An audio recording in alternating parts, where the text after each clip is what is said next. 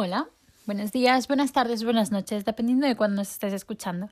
Y bienvenido a un nuevo episodio de The Ultimate Paddock Pass, donde encontrarás resúmenes de carreras, artículos periodísticos comentados y toda la información necesaria de la Fórmula 1, la Fórmula 2, la Fórmula 3, la Fórmula E y la Women's Series. Además de todos los cotilleos que se cuezcan dentro y fuera del paddock. Hoy volvemos con nuestro tercer episodio de Fórmula 1 para Damis, con más vocabulario. DRS. Estas siglas significan Drag Reduction System, que es un dispositivo móvil introducido en la Fórmula 1 en 2011 para facilitar los adelantamientos y consiste en que el alerón trasero permite pasar el aire y reduce la carga aerodinámica en las zonas permitidas del circuito cuando el monoplaza de delante está a menos de un segundo.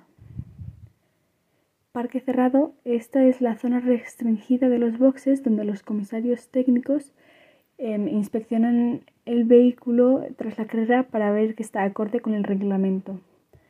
Y el chasis es la parte central de un monoplaza y está fabricada de fibra de carbono y polímero epoxi. Pole position, el tiempo más rápido en la sesión de calificación, que sitúa al piloto en la primera posición de la parrilla. La FIA significa Federación Internacional del Automovilismo, elabora los reglamentos técnicos y deportivos de la Fórmula 1. Y Comisión de Carrera es un grupo designado por la FIA para cada carrera que asegura el cumplimiento del reglamento. Superlicencia, permiso de conducir para la Fórmula 1 expedido por la FIA. Paddock, es el área exclusiva situada en la parte trasera de los pits, donde las escuderías guardan su equipamiento. Para acceder a ellas necesitaríamos un Paddock Pass. Slicks, los neumáticos lisos, sin estrías en la banda de rodaje, tienen un mayor agarre y resistencia sobre el asfalto. El HANS, abreviación de Head and Neck Support, es un sistema de seguridad implantado en 2003 para evitar las lesiones cervicales. Es un collarín principalmente de fibra de carbono que los pilotos llevan sobre los hombros y detrás de la nuca, que está anclado al casco.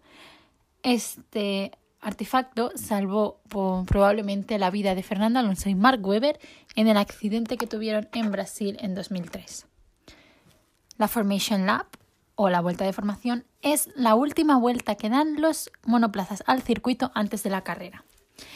Aquí, en esta vuelta, los pilotos tienen la oportunidad de hacer los últimos chequeos dentro del coche y, sobre todo, de calentar los neumáticos. El rebufo se genera cuando un piloto se sitúa detrás de un vehículo y consigue entrar en un túnel de succión aerodinámica generado por el que tiene delante, logrando una mayor velocidad punta, que se aprovecha para realizar adelantamientos durante la carrera o para conseguir más velocidad durante la clasificación. El Virtual Safety Car son carteles luminosos que se activan cuando hay una situación de peligro en la pista y se quiere evitar la entrada del coche de seguridad Safety Car en la pista y la trazada es la línea imaginaria por la que se puede recorrer el circuito en el menor tiempo posible y a la vez se consigue la mejor adherencia. Bueno, y una vez acabada la lección de hoy, entramos a los cotilleos y a las novedades. Porque primero de todo, tenemos nuevo presidente de la FIA, ya no es Jan Todt. Eso me da un poquito de pena, ¿eh? Ya, lleva tantos años. Encima en la gala le hicieron como súper homenaje, en plan le enviaron todos los cascos en una vitrina, súper bonito. Y es que encima Jean Todt fue jefe en Ferrari también, tiene toda la trayectoria y es como... Oh". Sí. Bueno, bueno. Me da mucha pena. Pero recibimos con los brazos abiertos a Ben Sulayem, no sé si lo he dicho bien, que es el nuevo presidente y ya empieza con polémicas, ¿eh? Totalmente. Sí, sí. Lo primero que dijo fue, eh, si hay que sancionar a alguien, hay que sancionar a alguien. No hay favoritos. La ley es la ley. Y yo ahí dije, ole, ole. Dije, ya no, ya no hay fea corrupta, ya no va a haber favoritos de nadie. Bueno, eso no lo sabemos. Porque también, pero viste lo que mandaron, ¿no? La información. Sí. Obviamente dicen que ya está desmentido, no me he asegurado, pero corría, porque ahora vamos a saltar este segundo cotilleo, pero debido a que Hamilton no se había presentado a la gala de la FIA, cuando están obligados los tres primeros a presentarse, le iban a penalizar con 10 puestos en la, en la parrilla de Bahrein de 2022. Cosa que me parece un poquito absurda, la verdad. La temporada ya ha pasado y el chaval pues no se ha presentado a finales, pues ¿qué le vas a hacer? ¿Meterle en la? Cosa que todavía no sabemos si va a estar, porque otro gossip que corre por ahí eh, es que nuestro querido Hamilton el año que viene puede que esté después del bajonazo de este año. Ya, eso me parecería muy feo, ¿eh? Muy, no sé, es que es como das a entender que te retiras porque te han ganado. Y eso es... Sí. Y ya no sé si es por, no sé, el comentario que hizo Toto o si es más por Mercedes que ha visto que Hamilton esa temporada no ha dado más de sí y que las otras tampoco porque Verstappen la está mucho como ha estado rozando el límite y este año pues la ha ganado. No sé si es que Mercedes ha visto que Hamilton ya basta, es suficiente o no sé. Hombre, no creo que sea eso, ¿eh? Yo creo que en este punto y con la reputación que tiene Hamilton y en la trayectoria, ya es más elegir el que quiere hacer, si se retira o no. Porque claro, dice la gente, no, pero tiene un, un contrato firmado. Señores, en el 2016, Nico Rosberg tenía un contrato para dos temporadas, hasta el 2018. Ganó el Mundial y se dijo, y dijo, yo de aquí me piro porque no aguanto más esta competición. Tal cual. Sí, A ver qué pasa. Yo creo que sí tendría que estar, porque también le da juego y porque es una leyenda. También en la Fórmula 1 ha hecho un, huevo de cosas. Totalmente. porque es como que... Como... si le preguntas... ¿Qué digo? Iba a decir... Sí, sí, sí. Es como si... Si te retiras así porque te han ganado, es como que el mito que estás creando de ti, no es tu leyenda, se va como a desvanecer. No, se retiró porque le ganaron. ¿Sabes? Tal cual. Sí. Y no sé, es como que luego si tú, a alguien que no sabe, por ejemplo, de Fórmula 1, le dices, eh, dime un piloto y el primero que te dice es Luis Hamilton, ¿sabes? Bueno, luego te dirán también Ayrton Senna y tal. Claro, no, pero, pero, totalmente de acuerdo. A alguien que está empezando ahora en la Fórmula 1, si le dices un piloto, te va a decir uno de los 20 que está en la parrilla de este año o del año pasado. Totalmente de acuerdo. Sí. Y... Yo, por ejemplo, que soy una dami. Es que este podcast nos va bien a todos, porque también los que llevamos muchos años viendo la Fórmula 1, como es mi caso, nos refresca muchos em, conceptos que o teníamos olvidados o ¡Uy! Mira, tenemos a alguien más. Estas son las cosas del directo. Hola Rebeca, estábamos hablando de Hamilton y de los rumores y de que cómo esto de estas clases de vocabulario nos refrescan a todos, tanto dummies como gente que llevamos tiempo, conceptos que hay veces que no nos acordamos que existen o que no entendemos. Sí. Di, di. ¿Tú qué piensas de lo de Hamilton? ¿Se va a retirar? ¿No se va a retirar? Mm, yo creo que aún no. Yo creo que no va a estar contento hasta que tenga su octavo mundial. Porque yo mi teoría era que sí si ganaba este mundial se iba a retirar. Porque yo creo que quiere ser el piloto con más campeonatos de Fórmula 1. Podría ser. Pero, ¿sabes? Estoy viendo un arco, porque yo siempre soy muy. o sea, muy partidaria de que las historias se repiten y estamos siempre dando un círculo vicioso. Entonces, me da la sensación de que va a querer ir a por el octavo, como quiso ir Michael, pero ha llegado a un punto de inflexión que ya no va a poder hacerlo. Sí, eso está claro, eso también, porque ahora tiene Max para competir y muchos otros pilotos que ahora mismo tienen muchas oportunidades con un coche bueno de ser campeones también. Totalmente. George. Me da un miedo George en, Mercedes. Mm. Eh, o sea, se ha vuelto muy bad person, ¿eh? Después del comentario que hice en Twitter, o sea, la gente que tenía, eh, le tenía en el podium, o sea, ha hecho un down. A mí también. Increíble. Os lo juro. Y mira que yo adoro a George y, y, a mí, y incluso a mi padre, que mi padre, ya sabéis, es muy... Hay vías a- a- hay vías inglés, todos a favoreciendo a los ingleses tal y cual. Cuando lo metieron en el coche en Shakir el año pasado, mi padre estaba, vamos George, demuestra. Pero yo creo que quería, dem- que quería que George demostrara lo que había dicho Max Verstappen en una entrevista para Cigo, que básicamente el 80% de la, de la parrilla en aquel momento, o sea, en el, en el 2020, 20, era capaz de ganar un mundial o una carrera en un Mercedes. Claro. Y, y George no ganó por el show de las ruedas. Sí. Pues claro, la mayoría de los pilotos ahora mismo con un buen coche, con buena velocidad y buena estrategia, tienen muchas oportunidades de estar en el podio o quedar primeros. Totalmente. Por eso, el año que viene es un punto de partida nuevo para todos. No sé si habéis visto Claro. Instagram, pero Fernando Alonso está en Inglaterra. Venga, venga, simulador para aquí, simulador para allá. Sí. Ah, no, no lo he visto. Pues sí, sí. Qué ganas, en serio. ¿Quedan cuánto? ¿90 días? Sí. ¿Un poquito Un menos? poquito menos, sí. Y es Encima que, tenemos... Me da curiosidad porque tenemos nuevos coches. totalmente. Y nuevas ruedas. Y va a ser, eso es, va a ser nuevos coches, nuevas ruedas, nueva gente, como eh, el Guangzhou. Sí, o es no sé que- si lo he pronunciado bien. Luego, eh, Botas metiéndose en Alfa Romeo. eh, luego,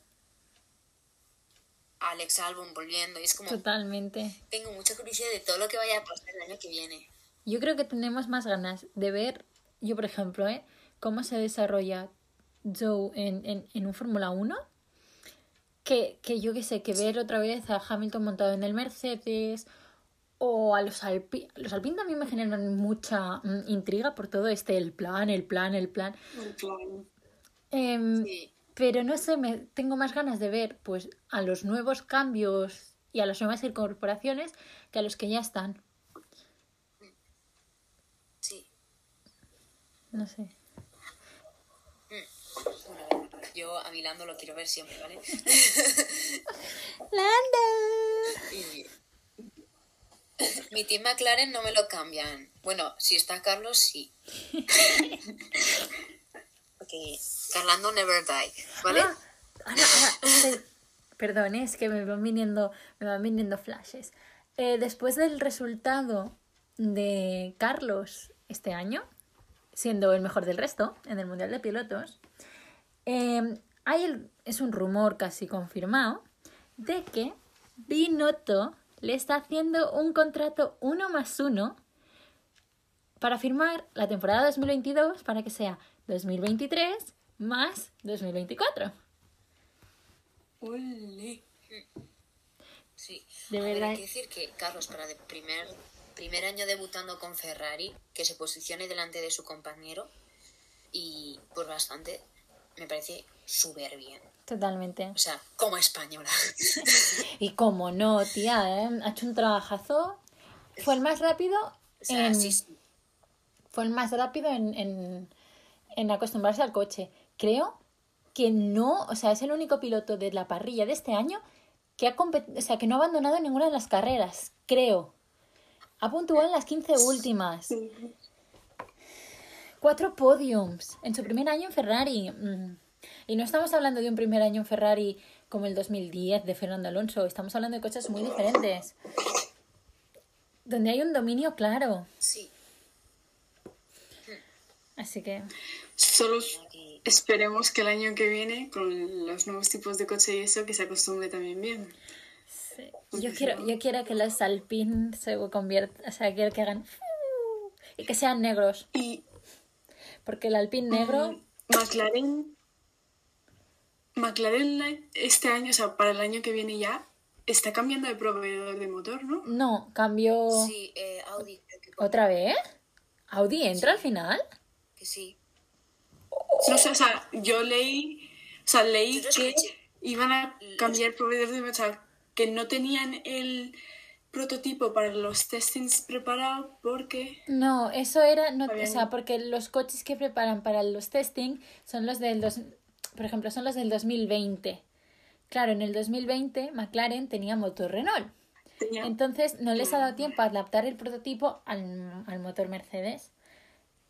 Ah, Pero dudo mucho, o sea, que, que dentro de un par de años, porque en el 2026 quieren volver a los coches con motor V10, V8, los que hacían ruido, los que molaban, pues no me extrañaría que entonces sí que quisieran cambiar a Audi, porque Audi está interesado en entrar para hacer motores, pero aún no, aún están las cosas en conversaciones. Yo creo que van a estar un, pa- un par de años más con el motor Mercedes, ¿eh?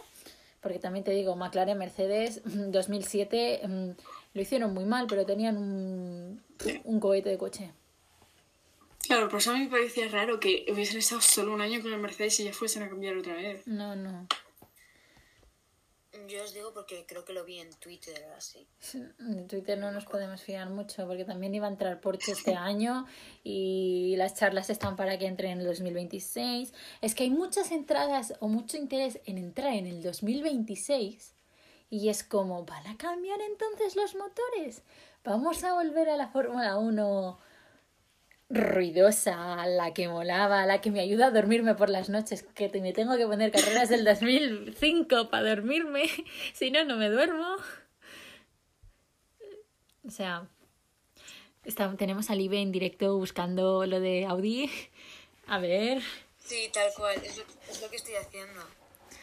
Y que es que, bueno, yo volviendo a lo de mm, Luis yéndose, eh, yo no creo que vayan a sancionarle con los 10 puestos de Bahrein. Creo que hasta desmentido.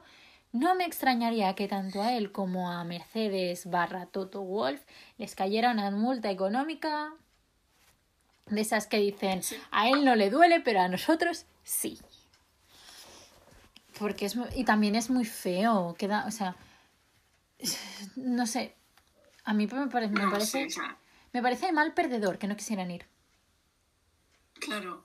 O sea, es que no puedes decir, estar diciendo siempre que si los otros son antideportivos y no sé qué, y después tú pierdes y no vas a la gala, de entrega de premios, y no sé qué. En fin.